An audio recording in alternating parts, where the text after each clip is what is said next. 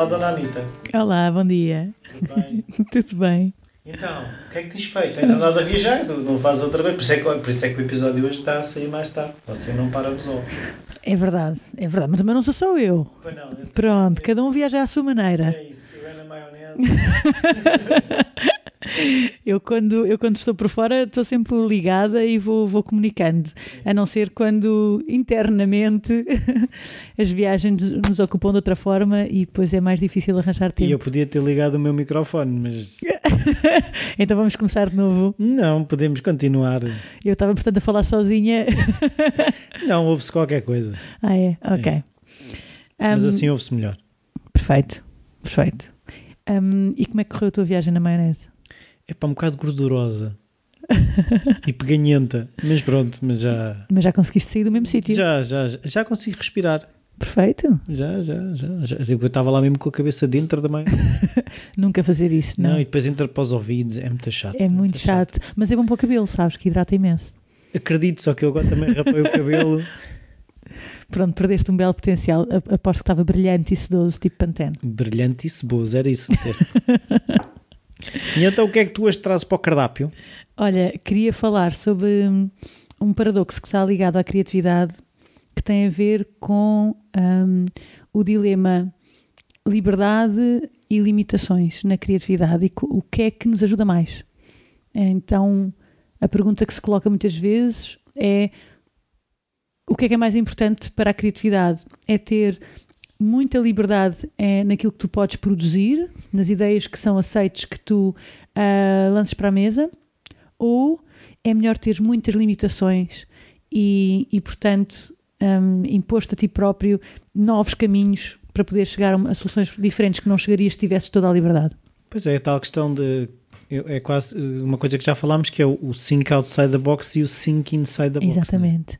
A criatividade, como eu gosto de definir, é encontrar liberdade dentro da caixa, dentro da nossa caixa, sendo que nós estamos, li- estamos limitados pelas nossas capacidades mentais, pela nossa herança genética, ah, pelas limitações da nossa personalidade, e isso afeta a, no- a nossa capacidade de sermos criativos. Mas é com isso que temos que trabalhar. Esta ideia de que há uma outra forma de ser que me vai ajudar a ser mais criativo não existe, porque eu só tenho esta forma de ser. Posso é melhorar a minha prática criativa, posso melhorar o meu comportamento no sentido de adotar ah, gestos diários, rotinas que facilitam ah, eu chegar ao meu potencial criativo. Sim, senhor. Nesse sentido, hum, e voltando a esta, esta linha de equilíbrio entre liberdade e ah, limitações, Uhum. hum, há muitas vezes a ideia de que para sermos criativos temos que ser completamente livres. Ah, temos que ter Os liberdade, malucos. liberdade criativa, portanto, eh, qualquer ideia pode ser aceite, etc. E isso é verdade, a criatividade ah, precisa dessa capacidade ah, de nós deixarmos fluir e de explorar livremente um território imaginário, um território conceptual, um território físico, se estivermos a falar ah, na construção de um produto ou de, ou de alguma coisa eh, que vamos construir na realidade. Mas, por outro lado, os bloqueios que nos impõem muitas vezes funcionam como pontes como pontos para novos territórios que nós não estávamos a conectar com o nosso com, com o objeto do nosso pensamento naquele momento. Ah, se nós pensarmos muitas das obras ah, das grandes obras de música clássica foram encomendadas. Uhum. Eu não acredito que elas não viessem com nenhuns requisitos. Pois, a não ser eh, eh, que às vezes fazem-te aquela armadilha de faz o que quiseres.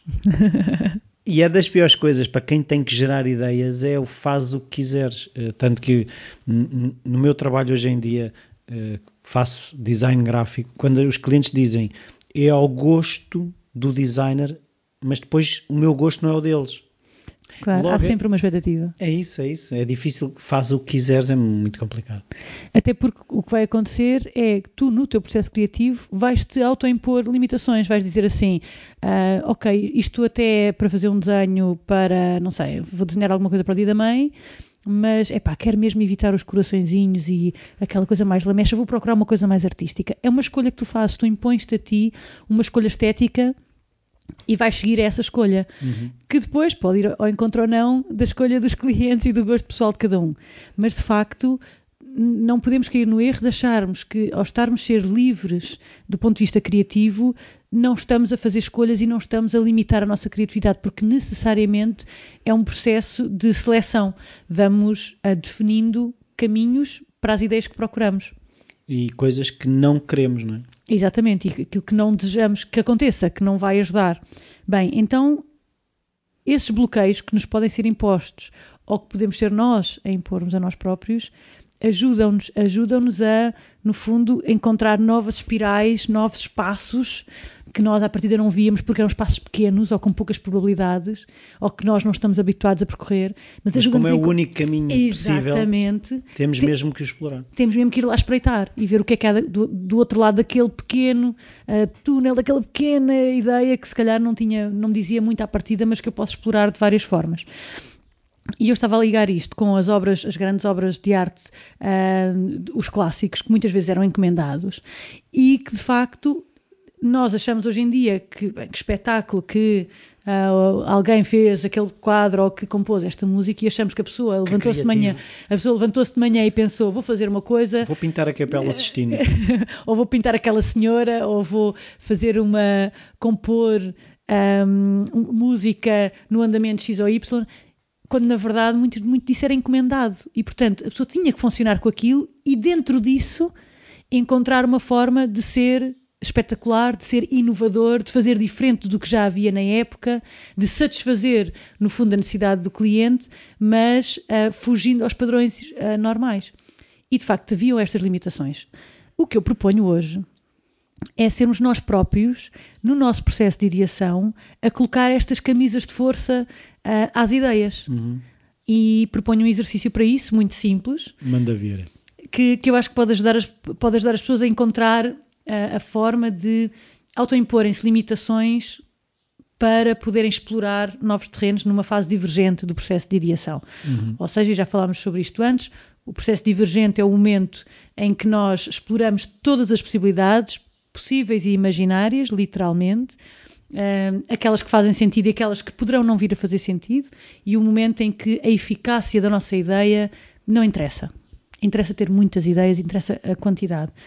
Depois haverá um momento convergente em que de facto temos que chamar aí o nosso, o nosso eh, lado mais racional para pensar que ideias de facto funcionam no contexto em que eu preciso que elas funcionem. E portanto aí já há uma seleção que é feita segundo critérios de eficácia e de eficiência, ah, mas, mas, mas os dois momentos devem ser separados, o momento divergente e o momento convergente. E temos um podcast só sobre isso, ah, para quem quiser explorar mais essas ideias. Depois partilho o link lá no, no post. Perfeito. Bem, então vestir camisas de forças às ideias. Vamos imaginar que ah, queremos publicar um livro, ok? E vamos imaginar que queremos publicar um livro de receitas. Uhum. O que nós vamos fazer é, pegando neste focus, ou seja, o que eu quero é idear sobre a possibilidade de publicar um livro de receitas, que seja criativo ou que seja de alguma maneira inovador, e portanto, perante este desafio, vamos vestir as tais camisas de força. E estas camisas de força vão ser frases ou expressões ou palavras que nós vamos ter que usar necessariamente para potenciar esta ideia. Ok? Então, a pergunta é como publicar um livro de, de receitas criativo e a primeira limitação que eu vou impor, ah, eu tenho aqui uma lista de palavras aleatórias que fui juntando. A primeira palavra que me surge é ah, meias. Meias. Meias.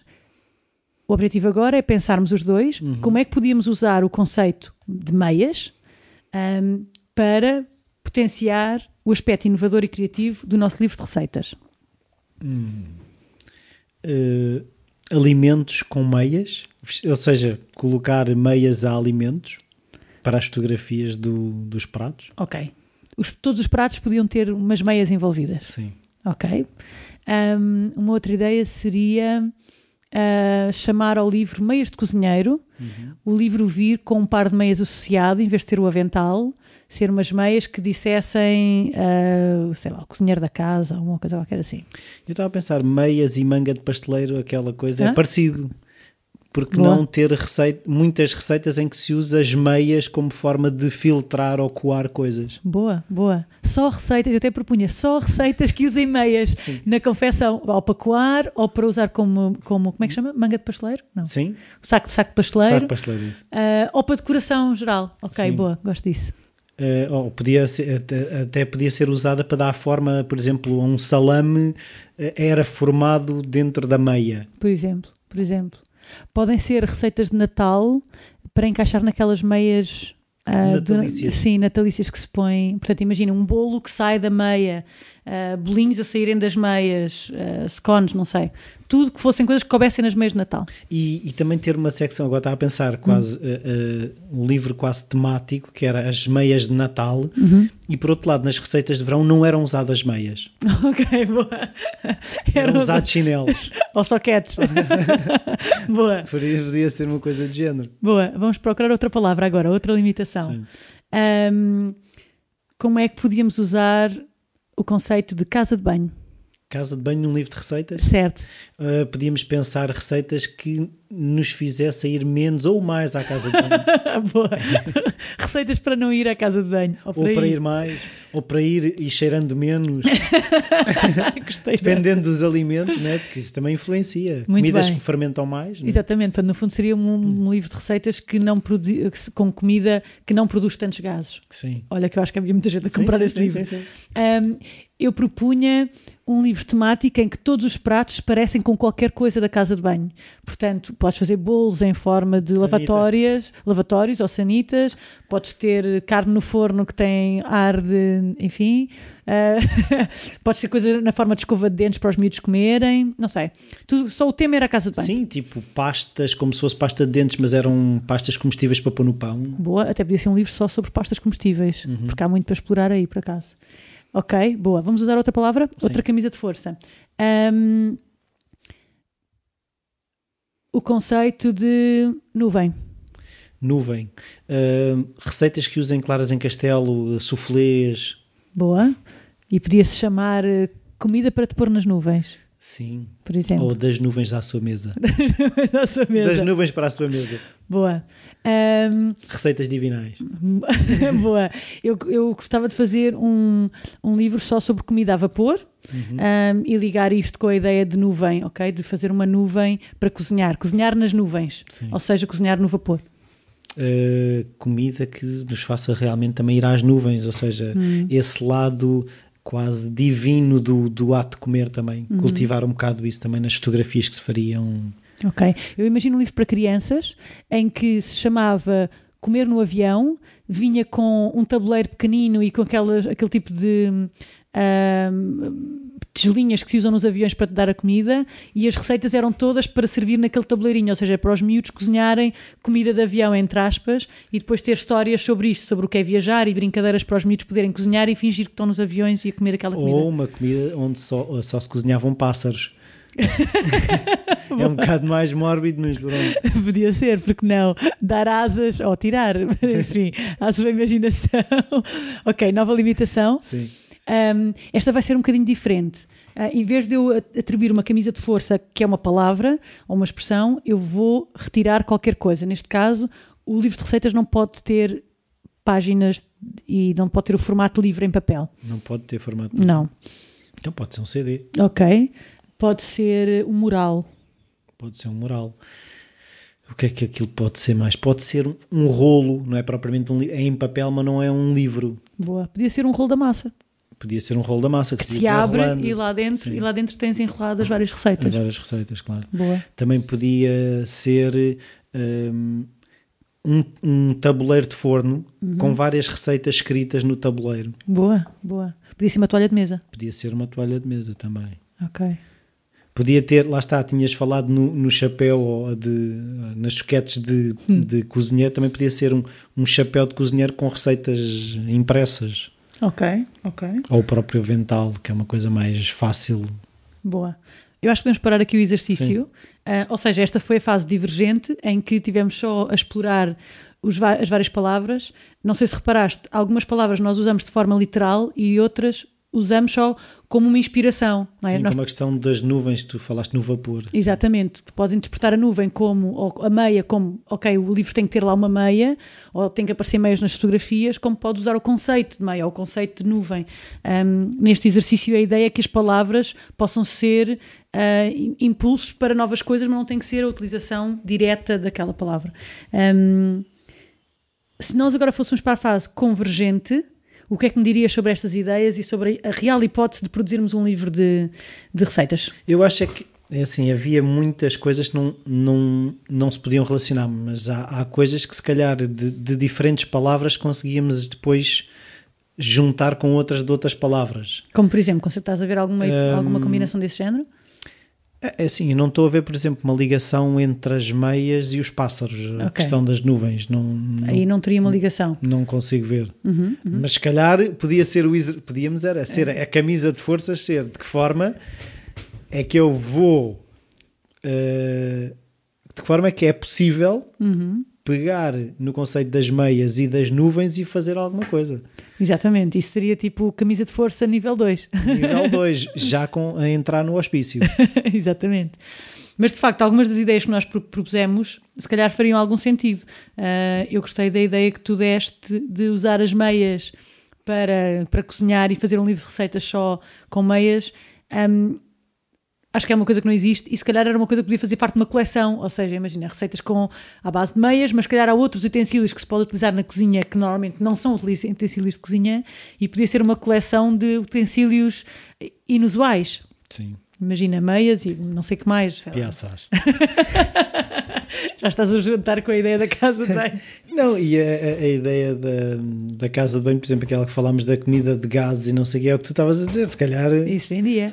E não, e comida em pasta, fazer pastas. Sim, sim. Só pastas é uma ideia interessante porque no estrangeiro já, já se serve, e cá também já começa a haver, já há muitas coisas que vêm no formato, no- na, na embalagem que nós Eu tradicionalmente comi muito utilizamos. leite condensado. Exatamente. Utilizamos E a pasta queijo. de dentes e tu podes fazer uma série de coisas com vegetais, com carnes, que são no fundo patês, vá, Sim. Mas que, portanto, podia ser um livro só sobre isso. Exatamente. Sim, o livro do, do pasta de dentes. Pronto, agora na fase de, de- de- de- convergente, o que faríamos de facto era pensar, ok, o que é que faz sentido, o que é que nós seríamos capazes de fazer, o que é que vai ao encontro do livro que nós queremos publicar, o que é que ainda não há no mercado e é de facto inovador e o que é que já há, para que público, se é para crianças e portanto aí se calhar o tabuleiro de avião para fazermos as brincadeiras do cozinhar nas nuvens, ou se é para adultos, se é para homens ou para mulheres, enfim, qual era o nosso target. Sim, é assim, agora estava a pensar é até, até que ponto é que também não se cruza a comida de viagem e os snacks, a cena do avião. Uhum. Eh, acho que era espetacular nesse sentido, que normalmente tem que ser comida prática, Yeah. comida rápida, eh, comida fácil de transporte, que se conserva facilmente. Exatamente, portanto é um conceito interessante. E se fosse um livro para crianças, até podia ser, podiam ser receitas culturais, ou seja, de vários países, mas servidas naquele pequeno tabuleiro e depois no fundo é uma brincadeira para as crianças viajarem até à Índia e cozinham um bocadinho caril, um, sei lá, uma coisa pequenina, um pequeno doce, ah, depois E o próprio tabuleiro até... podia ser um tabuleiro de jogo. Hum, Ou exato. seja, onde e, e tinham que ir respondendo perguntas sobre essas receitas. Por exemplo, por exemplo. Nós ainda não parámos da parte divergentes, depois é difícil é de parar. Portanto, deve ser um bom exercício Sim, sim, sim, sim, sim. Um, bem, o que eu queria trazer de facto era esta proposta. Um, para já é de, de percebermos que as limitações não são uh, problemas para a criatividade, são sementes para nós conseguirmos produzir mais e ir mais longe Mas com as nossas eu ideias. agora estava, estava aqui a pensar, é que normalmente eu também sofro Hum. um bocado desse mal, que é as limitações começo, eu começo a entender, ou seja, a primeira reação é ah, se não dá, se um livro tem que ser assim, depois há os editores e não sei o quê, começa a arranjar justificações para não fazer as coisas. Uhum. Em, em vez de encarar essas limitações como as limitações são estas, como é que eu posso Claro. dar-lhe a volta? Exatamente. A questão é essa, é porque muitas vezes nós vemos limitações como problemas. Um, e de facto, chega uma altura em que nós temos que olhar para as ideias de uma forma realista e perceber o que é que vende e o que é que não vende. Por muito que me apeteça fazer um livro de receitas com meias. Claro. é? Pronto, tenho que considerar a hipótese de que se calhar não há muita gente interessada. Um, mas no processo criativo, para eu ter a tal liberdade criativa de pensar em qualquer coisa, a limitação de ter que utilizar a palavra meia levou-me a ideias que eu naturalmente não teria. Então é esta, é esta capacidade de nós percebermos que nós próprios precisamos destes pequenos empurrões para ir para caminhos que normalmente não seguíamos, mesmo que depois seja para descartar, e vão ser para descartar sempre 99%. Pois. Porque depois no fim vamos escolher uma ideia, ou duas ou três, mas há sempre um processo de seleção. Mas esse processo de seleção vai ser muito mais eficaz se eu tiver, e muito mais criativo, uh, se eu tiver muitas opções e eu vou tiver, atingir um tiver, nível maior de, de, inovação. Lá está, como voltando ao início, se tivéssemos ido a todos os espaços da caixa, ou seja, fomos Exatamente. a todos os cantinhos da caixa procurar. Exatamente, no fundo é isso. É claro que depois o lado inovador da coisa, quando nós começamos a pensar num produto real que, que eu vou mesmo produzir e começo a pensar nas limitações reais que, que, podem existir na produção. Às vezes não é possível construir qualquer coisa, ou não há mercado para um livro de receitas com meias, ou não é? há, há limitações reais à minha ideia. Uh, aí, das duas, uma, ou eu uso essas limitações mais uma vez para percorrer novos caminhos, ou eu de facto um, acredito na ideia e arranco para uma coisa que é inovadora. E aí já tem a ver com a nossa capacidade de acreditar nas ideias ou não. Uhum. Se calhar muitos dos nossos ouvintes estão a pensar um livro de receitas com meias a sério. Isso nunca vendia. E se calhar outros estão a pensar: bem, isso era espetacular se eu visse isso à venda e ia logo oferecer ao meu amigo que tem mania das meias e que anda sempre com meias às cores e ele ia adorar um livro que fosse específico sobre isso. Então, tudo o que é inovador depois causa resistência e às vezes em nós. Sim. Nós próprios deixamos de acreditar nas ideias. É muito importante no processo convergente, uhum. em que nós selecionamos uma ideia, acreditarmos nas ideias e encontrarmos formas de as viabilizar. E isso acaba por ser em si também um processo criativo. Eu lembrei-me agora, aproveito e fica já o livro sugerido, porque, porque lembrei-me da história do Damon John, sabes quem é o Damon John? Uhum. O gajo criou a Fubu, uma marca do hip hop, que faz, ele entra no Shark Tank. Uhum, okay. um, ele tem um livro que, é, que se chama The Power of Broke, uhum. em que ele conta as histórias da vida dele, em que o facto de não ter dinheiro fez com que ele tivesse ideias muito mais interessantes e conta o, o, também o exemplo de houve uma fase de uma empresa, uma, acho que era uma editora de discos que ele lançou com dinheiro e que a coisa correu mal. Uhum. Porque eles começaram a gastar dinheiro porque havia dinheiro e o que ele defende no livro é o poder que não ter dinheiro faz com que tu tenhas ideias muito mais interessantes e com muito mais impacto a maior parte das vezes. Pois é o tal think like a startup, não é? Temos mesmo que pensar que recursos é que eu tenho, onde é que eu os posso ir buscar, que, que recursos é que posso mobilizar para colmatar a falta de qualquer coisa, neste caso, a, a falta de dinheiro. É, no fundo é também a sopa da pedra, não é? Exatamente, exatamente, que é uma história que eu uso muito, porque lá fora é uma, é uma história mesmo portuguesa. É muito interessante, porque nas formações que dou no estrangeiro uh, as pessoas acham uma história altamente inspiradora e para nós é uma história de crianças, uh, e, mas que de facto justifica muito aquilo que tu estás a dizer, um bocadinho de cada coisa e conseguimos chegar muito mais longe. Então, muito obrigado, Obrigada, e até daqui a 15 dias, não é, minha senhora? é isso mesmo, bom tchau, dia. Tchau.